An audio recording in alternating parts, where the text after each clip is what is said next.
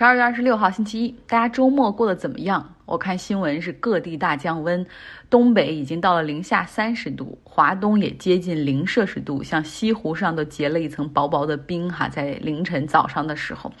那南方还有一些地方下了雪啊，我在这边也是经历着降温和下雨，所以希望大家可以 stay warm, stay dry，就是保持温暖，保持干燥。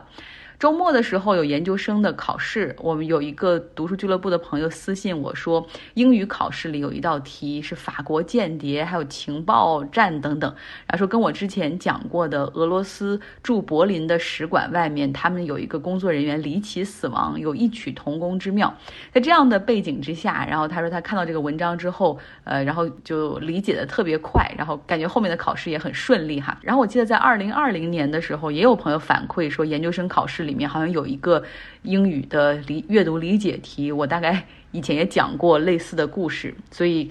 可以看出我的节目从美而无用已经开始走向功能型了哈。听到对大家考试有帮助，非常的开心。好，我们来说点新闻。詹姆斯韦伯太空望远镜在圣诞节当天哈，终于在法属圭亚那的发射中心顺利升空。不同于英文倒数，呃，这次因为是在法属的殖民地，所以倒数是用法语 this。Nerf read，我浅浅的学了一些法语哈，然后感觉能听懂他们的倒数，很开心。当然了，更高兴的是发射过程比较顺利。詹姆斯韦伯太空望远镜正在飞向距离我们一百五十万公里的日地拉格朗日 L 二这个点，这个是我们地球背对太阳的那一侧。天文学家和数学家很早就算出来说，在这个点上，这个 L 二这个点上，它受到地球和太阳的引力是均衡。所以说，卫星如果到这个点上的话，它可以用比较小的能源消耗就可以平稳的运行。如果从空间图上来看，詹姆斯韦伯哈，他离开地球之后是朝太阳系的外侧，也就是火星这个方向去飞。那从地球出发，要到他永久的家 L 二这个点的话，詹姆斯韦伯太空望远镜总共是需要二十九天的时间。包括这个飞行的过程之中，抵达之后，它都需要逐步打开身上的一些部署。总共有五十多个大项的 deployments，其中要有一百七十八个机械步骤必须全部运行顺利，这个项目才算成功。比如说什么样的机械步骤哈，就像它发射之后半个小时之后，它逐步打开了身上的太阳能板，开始接收太阳能。再比如说昨天哈，它飞行了十二个小时之后，进行了关键三次 engine burn 的第一次，也就是说运行中稍微的调整轨道。的一个修正过程，大概那个 engine burn 可能燃烧燃料的是六十五分钟哈，都是精确的被控制。那直到它能够抵达 L 二这个点发回影像，直到那一刻哈，呃，其实所有的参加这个项目的工程师、天文学家，他们其实都是比较紧张和焦虑的一个状态。所以我们在地球上只能够静候佳音哈，祝福他好运。在周末的时候，就有一个比较大的新闻，是南非的著名的大主教德斯蒙德·图图去世，他终年九十岁。他是南非反种族隔离运动的重要领袖之一，啊，和纳尔逊·曼德拉关系也是非常好。像曼德拉在一九九零年的时候从监狱中被释放，恢复自由之身的第一晚，就是在图图家度过的。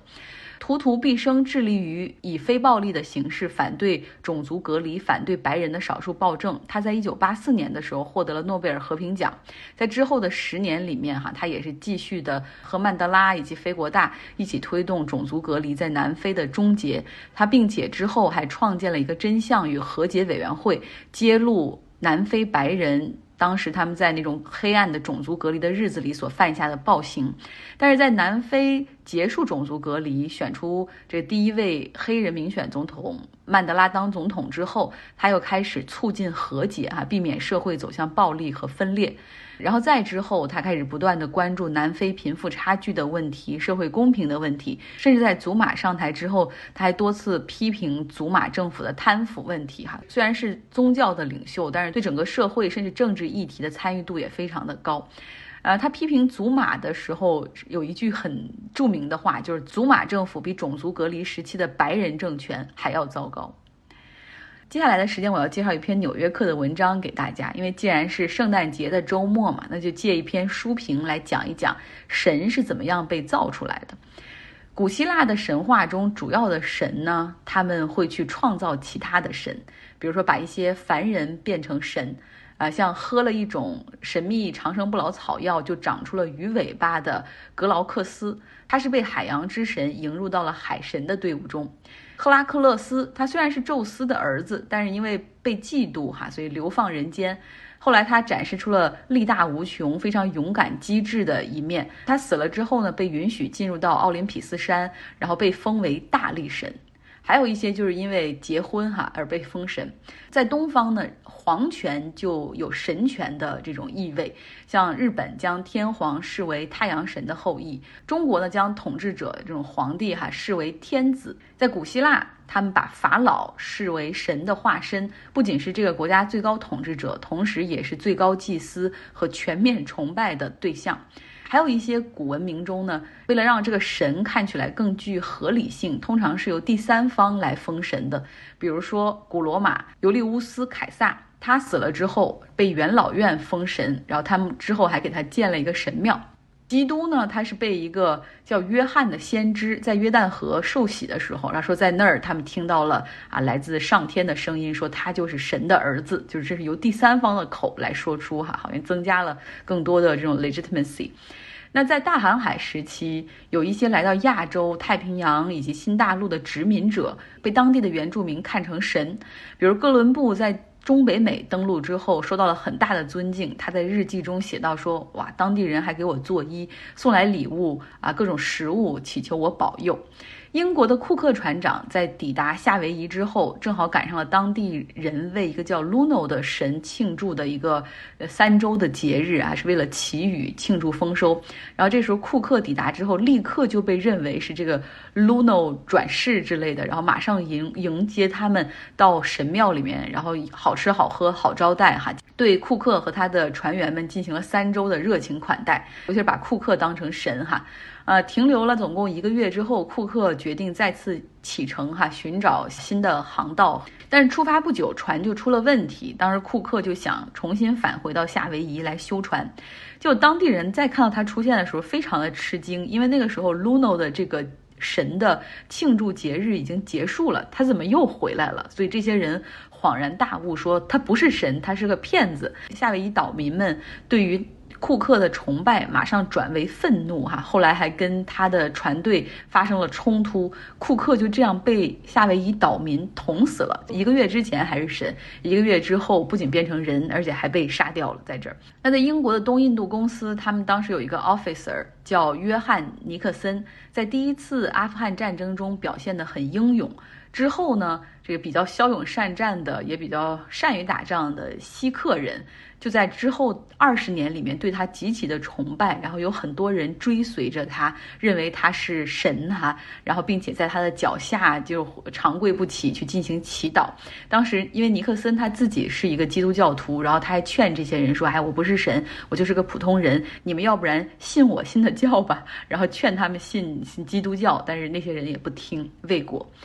呃，再比如说，在近代反对英国殖民，然后提倡非暴力不合作运动的民族运动领袖甘地，哈，他被称为马哈塔玛圣雄甘地。其实圣雄指的是伟大的灵魂的意思，神圣的灵魂的意思，其实也把它神化了。再之后，其实像尼赫鲁，包括现在的印度总理莫迪，也被一部分印度教徒认为是毕湿奴。毕湿奴呢是善良和保护之神，就在印度教那个。诸多神明中也是地位很高的那种，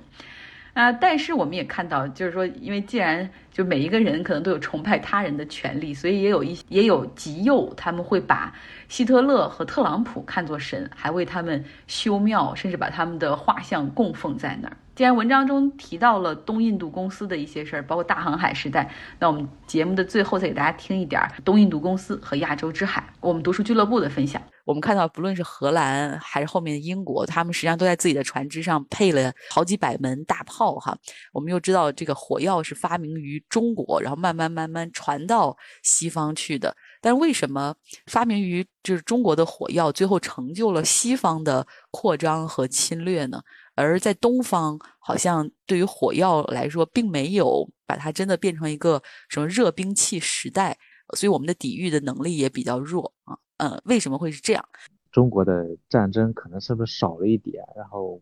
西方欧洲国家一直在打仗，包括一直在相互侵略和被侵略，所以说后来火药神到这个欧洲以后就被欧洲然后就利用起来。火药枪支这个技术史来看，那它是属于这个外部推动力，然后与它。相对应的，其实是一个科技史内部的一个原因，就是说火药这个东西，它光是火药本身，它其实还不够，不足，不足以成为一种杀伤力，成为一种武器。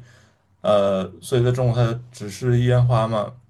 它之所以能够呃转化成暴力的这种呃武器，它是有一个，它还要加上一种枪炮它这个器械的设计。然后包括这个弹道学等等一些这个数学的这个呃思维在里面。那么在这个方面呢，就其实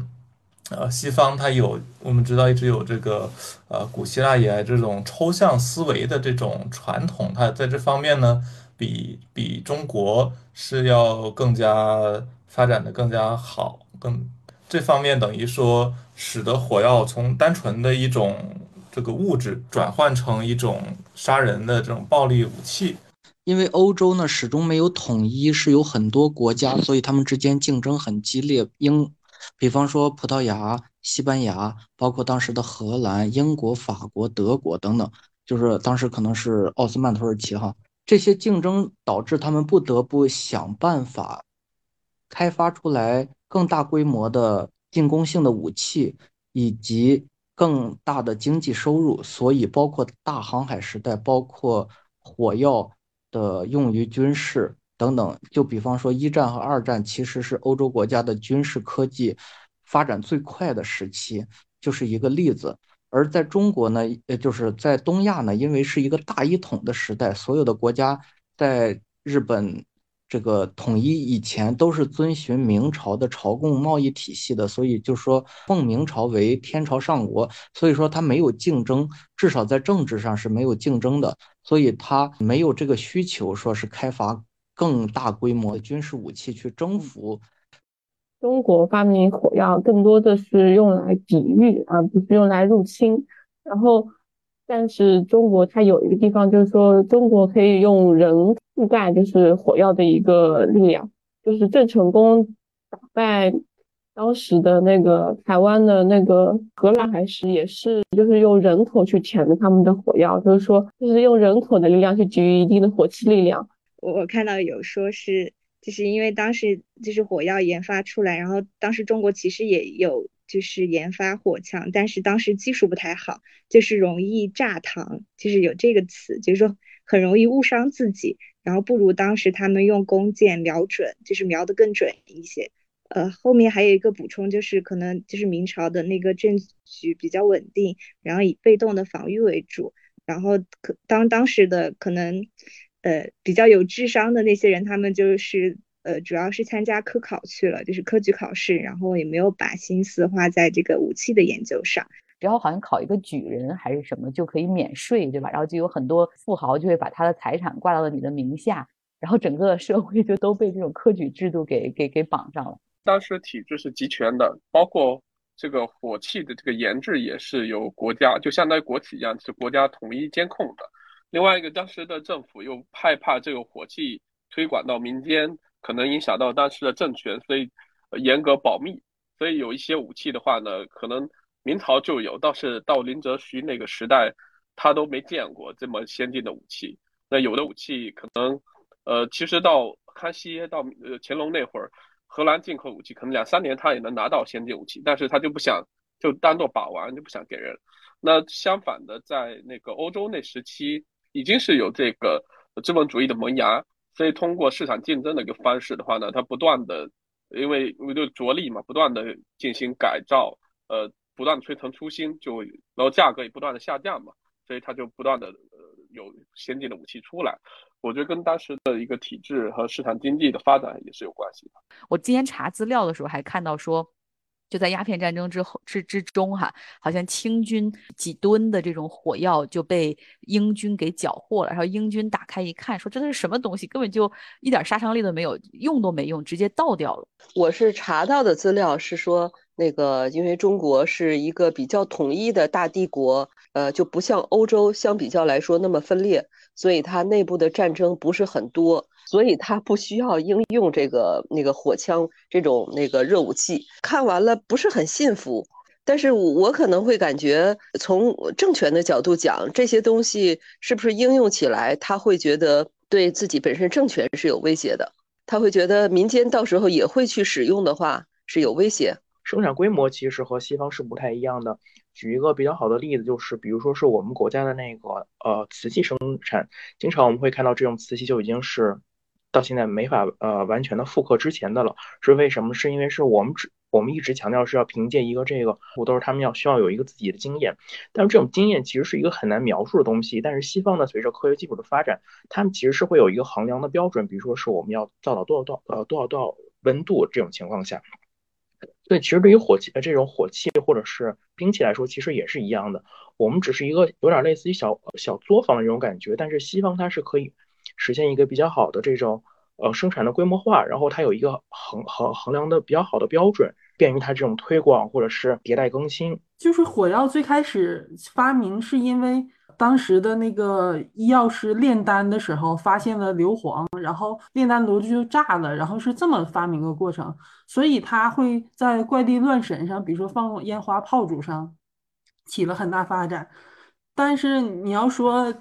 就是在西方为什么枪炮那么好呢？他他海盗啊，他得就远距离发发射那些那个弹药什么的。中国好像还没涉及到那儿。而且还当时闭关锁国嘛，海上贸易也没那么多，嗯，他就是近距离的搏杀。我记着，